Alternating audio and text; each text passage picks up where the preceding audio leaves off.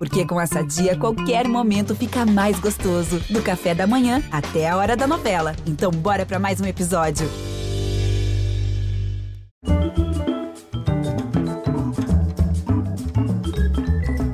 Bem-vindos. Olha só, escuta o que disse o engenheiro alemão Ralph Baer, que entrou para a história como o inventor do primeiro videogame, o Odyssey 100, lançado em 1972.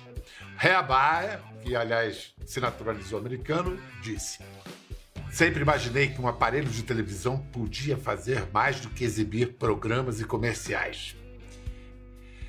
50 anos depois, as telas estão em tudo que é canto, nos mais diversos formatos, exibindo programas e comerciais e videogames e videogames e campeonatos de videogames numa dimensão que o bom e velho Ralph não poderia imaginar.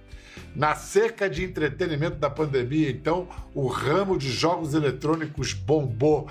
Hoje vale mais do que as indústrias de cinema e da música somadas, acredite. Sim, o mercado de games já é maior do que Hollywood. As competições de jogos eletrônicos, os esports, são transmitidas em tempo real por seus jogadores, os streamers. Hoje vamos conversar com o maior, vamos falar que nem brasileiro, streamer do Brasil, o segundo maior do mundo, que só em 2020 teve mais de 20 milhões de espectadores únicos que somaram 7 bilhões de minutos assistidos.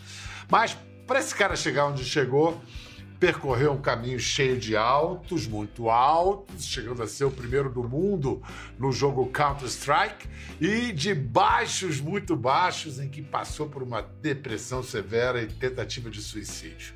Hoje, ele compartilha reflexões durante as suas lives, em que atua como jogador e narrador.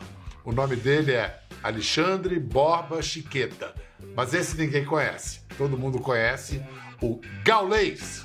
Salve, Gaulês. Salve, salve, muito obrigado. É um prazer estar aqui com você, Bial. Eu acho que você só perde pro Asterix em, em matéria de gaulês famoso, né? É por causa dele que você ganhou esse é por causa apelido? dele. É por causa dele. Quando eu era pequeno, jogava bola, jogava muita bola o dia inteiro.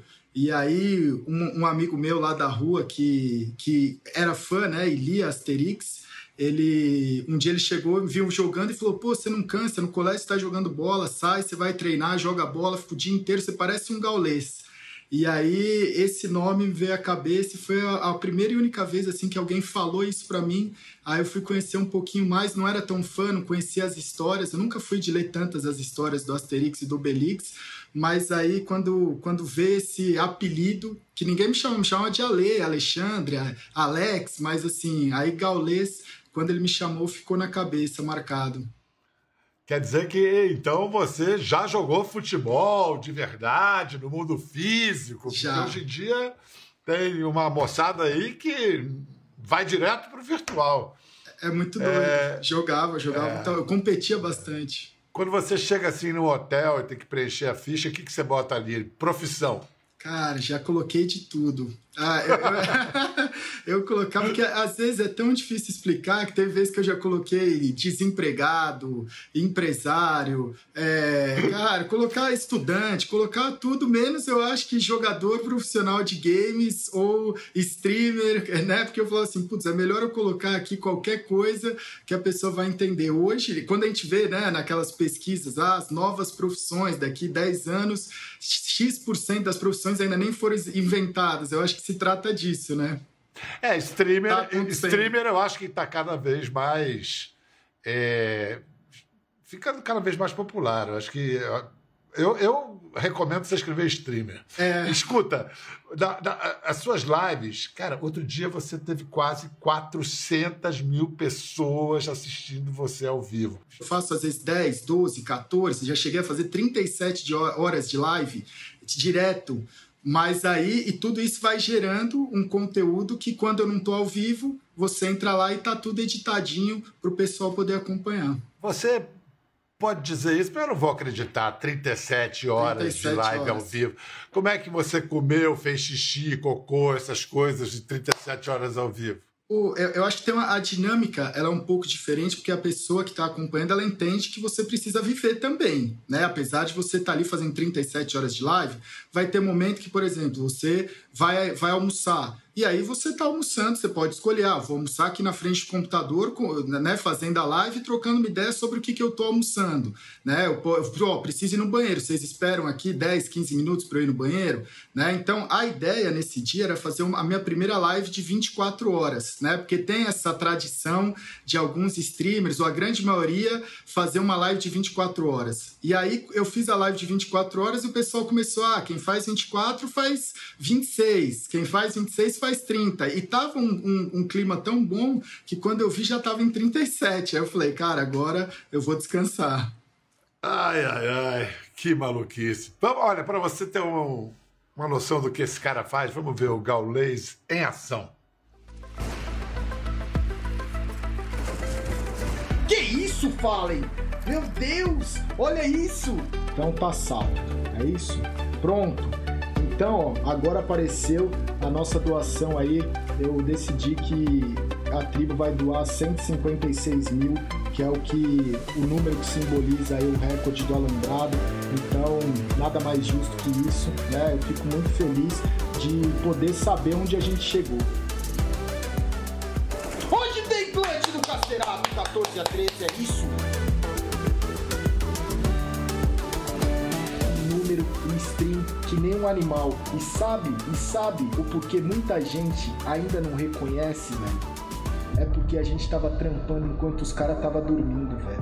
Chama a rapaziada, manda aí, posta mais, retweet, então vai, velho. Hashtag aí SomosMBR, Triboneira 400k e é isso, velho. Ah, então é hoje, velho. Mas me explica o que, que eu vi ali rapidinho, em linhas gerais, porque eu não entendi chongas. É, é, ó, é um pouco de tudo, né? Então eu comecei fazendo as lives como uma forma, né? Eu estava na pior fase da minha vida, tinha sido clinicado com depressão severa, não tinha é, é, não, não, encontrava uma outra coisa que eu pudesse fazer, a não ser olhei as coisas que eu tinha no momento. Eu estava morando numa kitnet de 10, 15 metros quadrados, que era um ambiente muito parecido com esse quarto aqui que eu faço as lives hoje, né? Então, só que aqui era o, a cama, né? Mais ou menos assim que eu dormia, onde estava aqui o computador, só que aqui do lado tinha a cozinha e um banheiro. Era isso onde eu morava e eu olhei e falei, cara, o que, que eu tenho aqui? Eu tenho um computador, uma webcam e tem internet, né? Que o prédio tinha internet. Eu falei, eu vou começar a fazer live.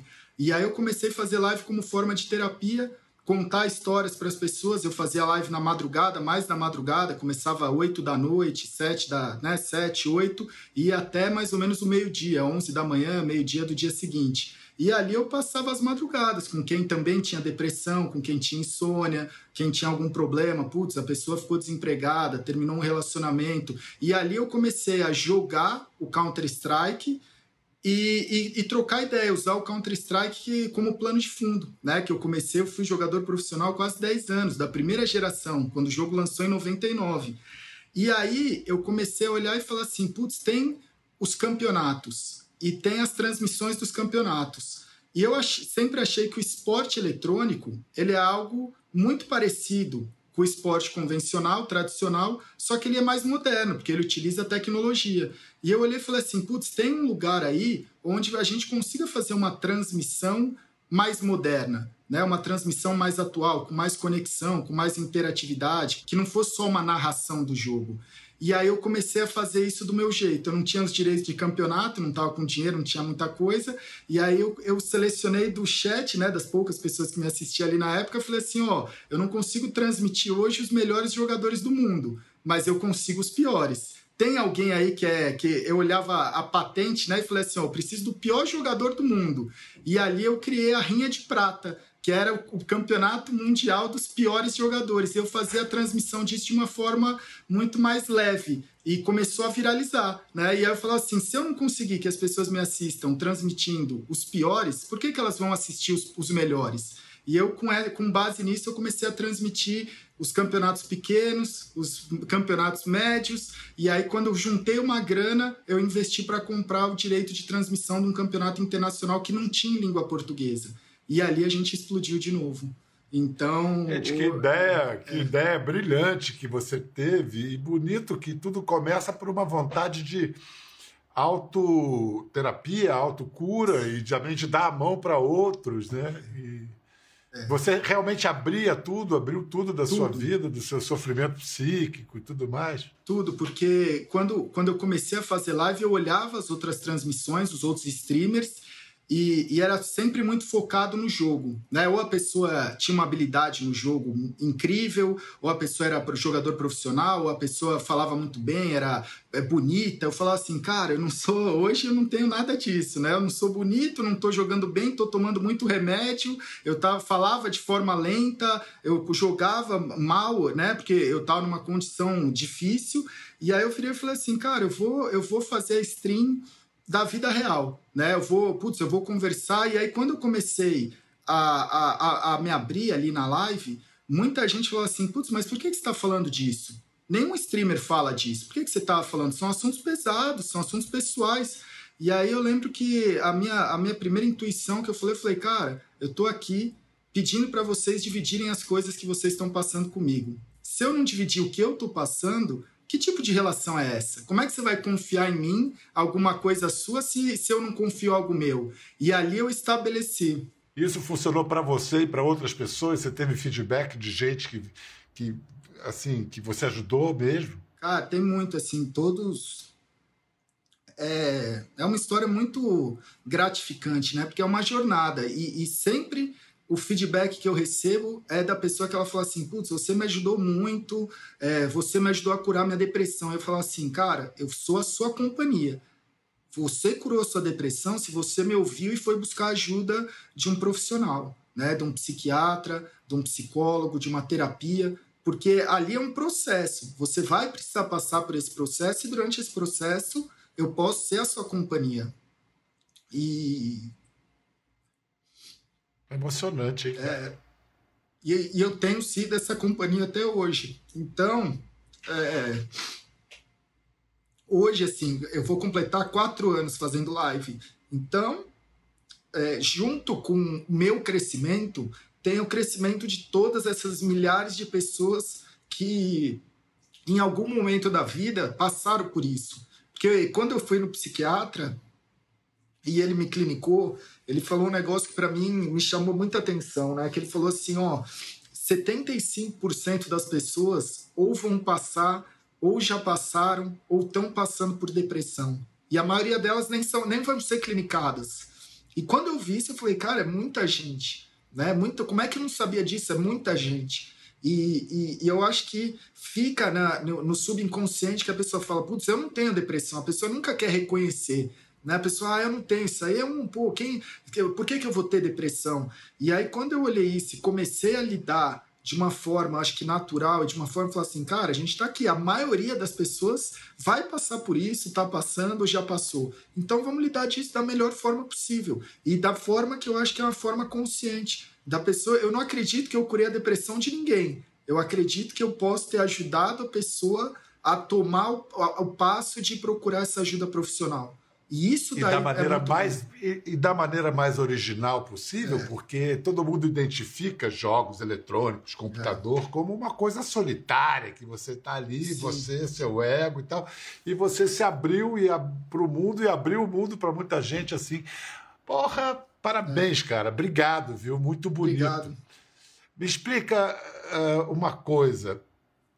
O que você fez foi através do virtual agir sobre o real. Isso. Quando tem, por exemplo, um campeonato como teve no ano anterior à pandemia, em 19, teve no Ibirapuera aqui esse Mega Blaster Pro Series, não sei o que, campeonato mundial de Counter-Strike e tal.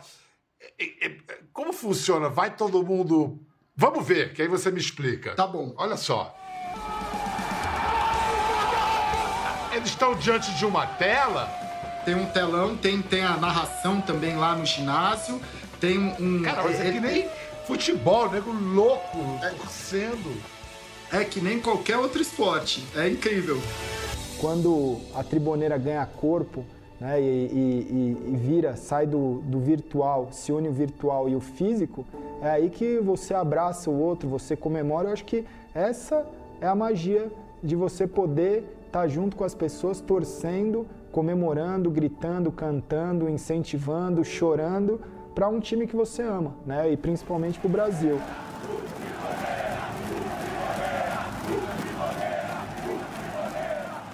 É, rapaz.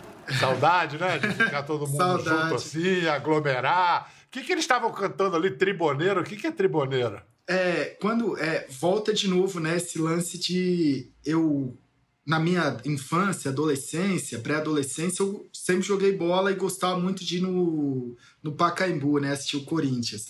E a minha vida muitas vezes era ir no estádio, né? E no estádio eu, eu achava um ambiente incrível, porque eu, eu, era aquele torcedor que não ficava na cadeira cativa, não ficava junto com, a, com as torcidas organizadas, ficava no alambrado. E no alambrado ali tinha uma, uma energia especial, que eu olhava e falava assim, cara, é um lugar que tá todo mundo, você tá perto do campo, você tá falando com o jogador, e aí tem pessoas, tem criança, tem idoso, tem a pessoa que não sabe nem o que ela tá fazendo ali, tá só falando besteira.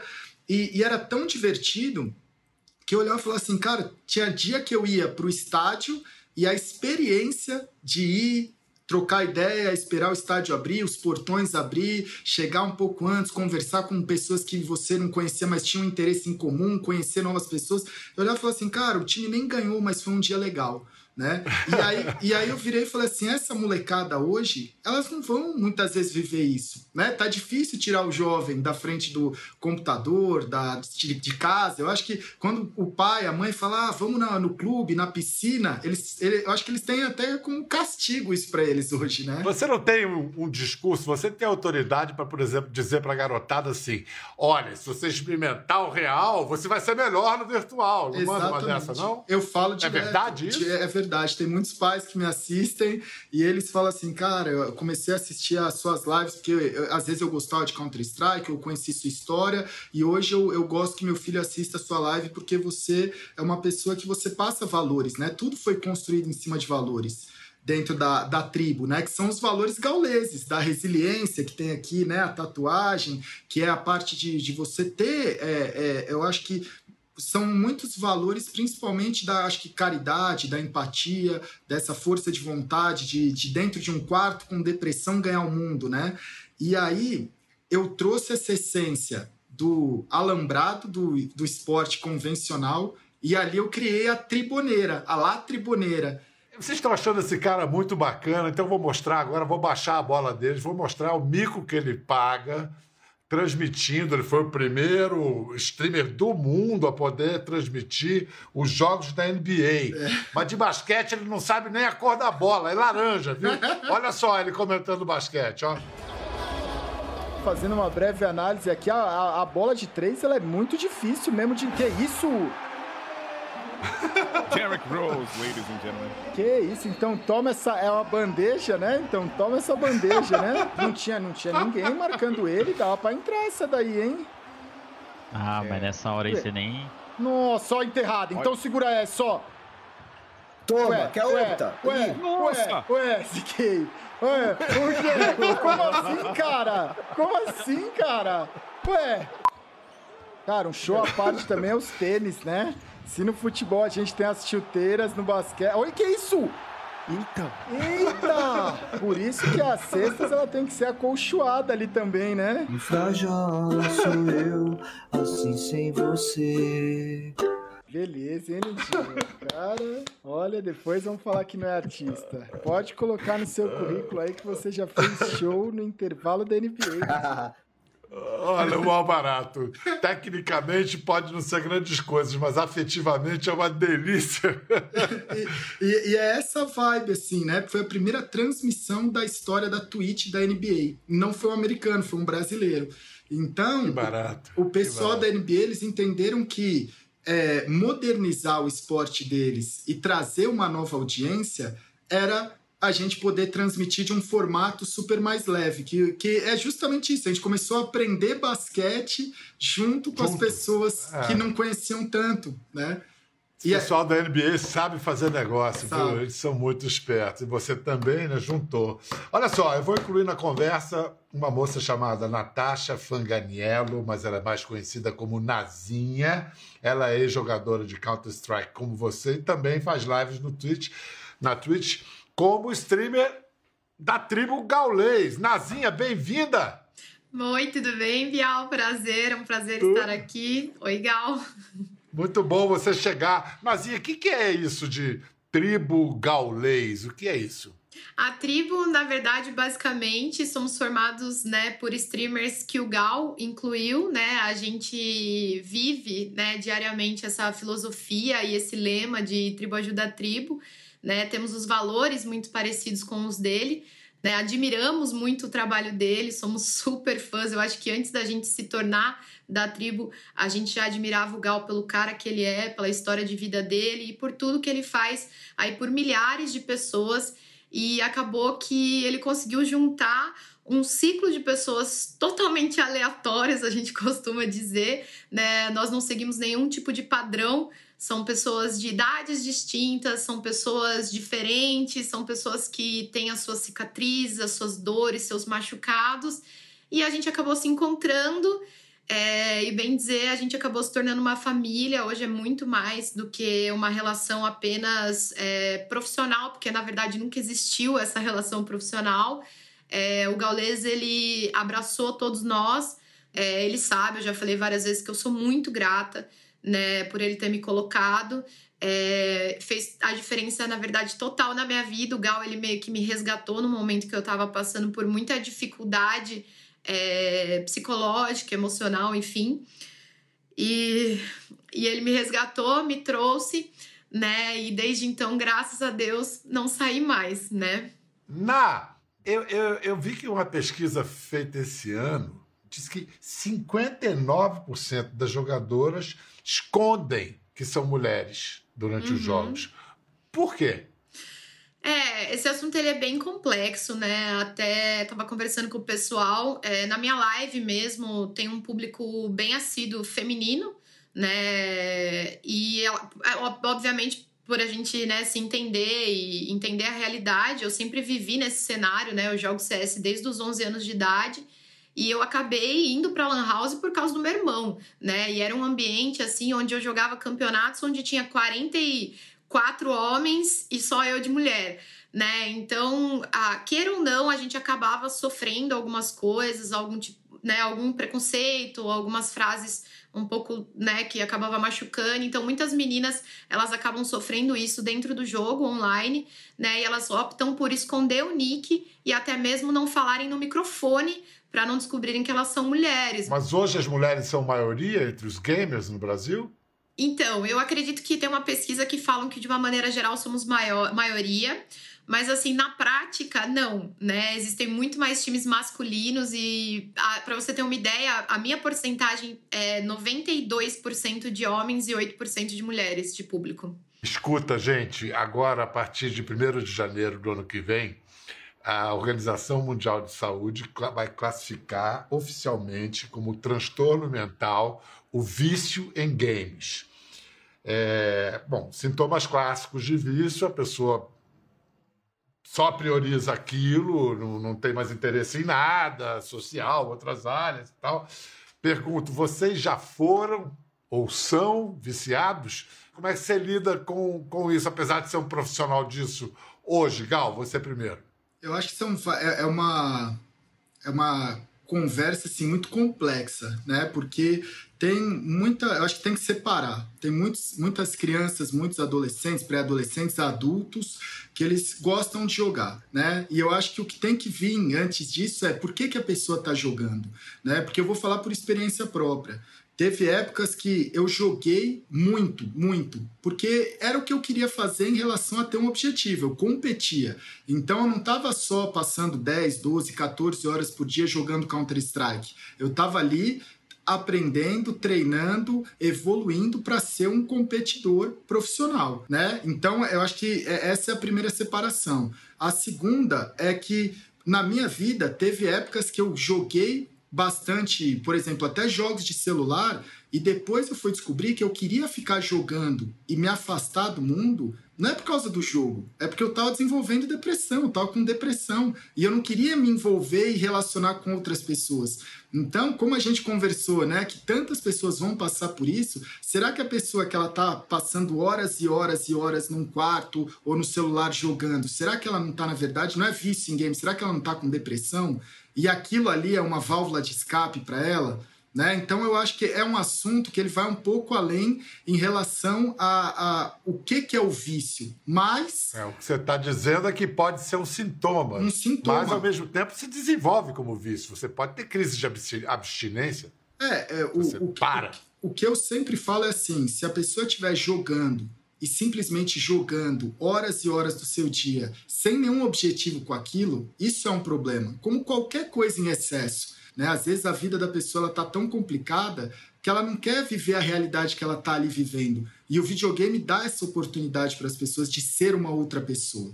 É, as drogas né? fazem isso também. Também. Nazinha, é, Nazinha, alguma coisa a acrescentar? Não, é exatamente isso que o Gal falou. A gente viveu tudo isso, né? Nós vivemos todas essas etapas. A gente jogou como profissional, ambos, né? A gente treinava, a gente tinha um objetivo, a gente até recebia por isso e almejava campeonatos internacionais. Então a gente estava focado ne, nesse sentido, era, como, é uma, era uma profissão, na verdade, para a gente, né? Então a gente treinava e seguia aquela rotina, mas é exatamente o que o Gaules falou. Muitas vezes né? Porque o, o, o, jogar, né, o videogame, ele é uma válvula de escape pro estresse, para você ter como hobby também. Ah, eu tô muito estressado, eu vou ali entrar, vou me desestressar, vou me divertir um pouquinho, vou extravasar e ok, eu volto à minha rotina normal. Mas é exatamente o que ele falou. Muitas vezes eu também usei isso como válvula de escape por algumas crises que eu tinha, né? De ah, eu quero me esconder um pouco, né? E acabava virando naquilo. Então eu acho que é sim é um sintoma e, e realmente a pessoa, a gente fala muito sobre procurar ajuda,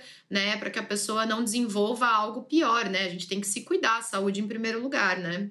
E a outra coisa que é uma velha crítica aos jogos é, por exemplo, vocês dois foram profissionais de Counter-Strike, que é um jogo cheio de arma, bomba, tiro, sangue.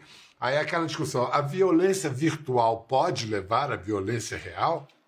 Eu acho que essa pergunta, posso, Nazinha? Pode, claro. É porque assim, é, essa pergunta eu gosto muito, porque é o que eu falo, você viu imagens, né? Eu gostaria muito de poder continuar Espero que no futuro eu possa voltar aí nos estádios com frequência e não ter medo do que vai acontecer no estádio de futebol. No esporte eletrônico, eu convivi minha vida inteira com os atletas e jogadores que mais se envolveram com o jogo o dia inteiro. E você não tem um caso de violência com profissionais, com amadores, com semiprofissionais dentro de um campeonato. É um lugar que você leva a família, criança, avó, filhinho de colo e não tem nada. O torcedor do esporte eletrônico, você não precisa separar.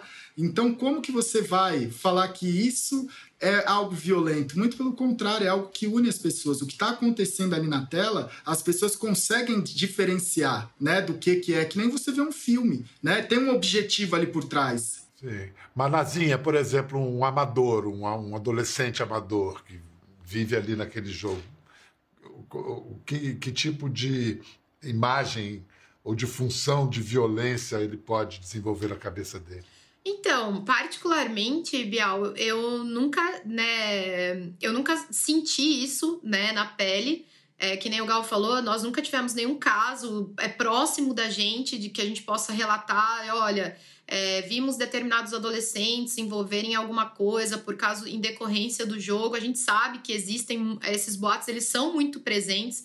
Né? Até minha mãe, na época que eu fui jogar, ela ficava com esse receio de meu Deus, será que vai desenvolver? Eu, particularmente, odeio armas, tipo assim, presencialmente, é uma coisa que eu não gosto, né? Então, para você ter uma ideia do, da, do que é a realidade virtual, a realidade mesmo. Então, assim, eu, eu acredito para mim e para as pessoas, para nossa realidade, que isso não interferiu nada, zero, zero. Muito obrigado, Nazinha, obrigado, Gaulês. Nas lives aí, nas próximas que vocês fizerem, manda um abraço aqui da turma do Conversa, dos seus admiradores aqui. Tudo de bom, até a próxima. Quer ver mais? Entre no Globoplay.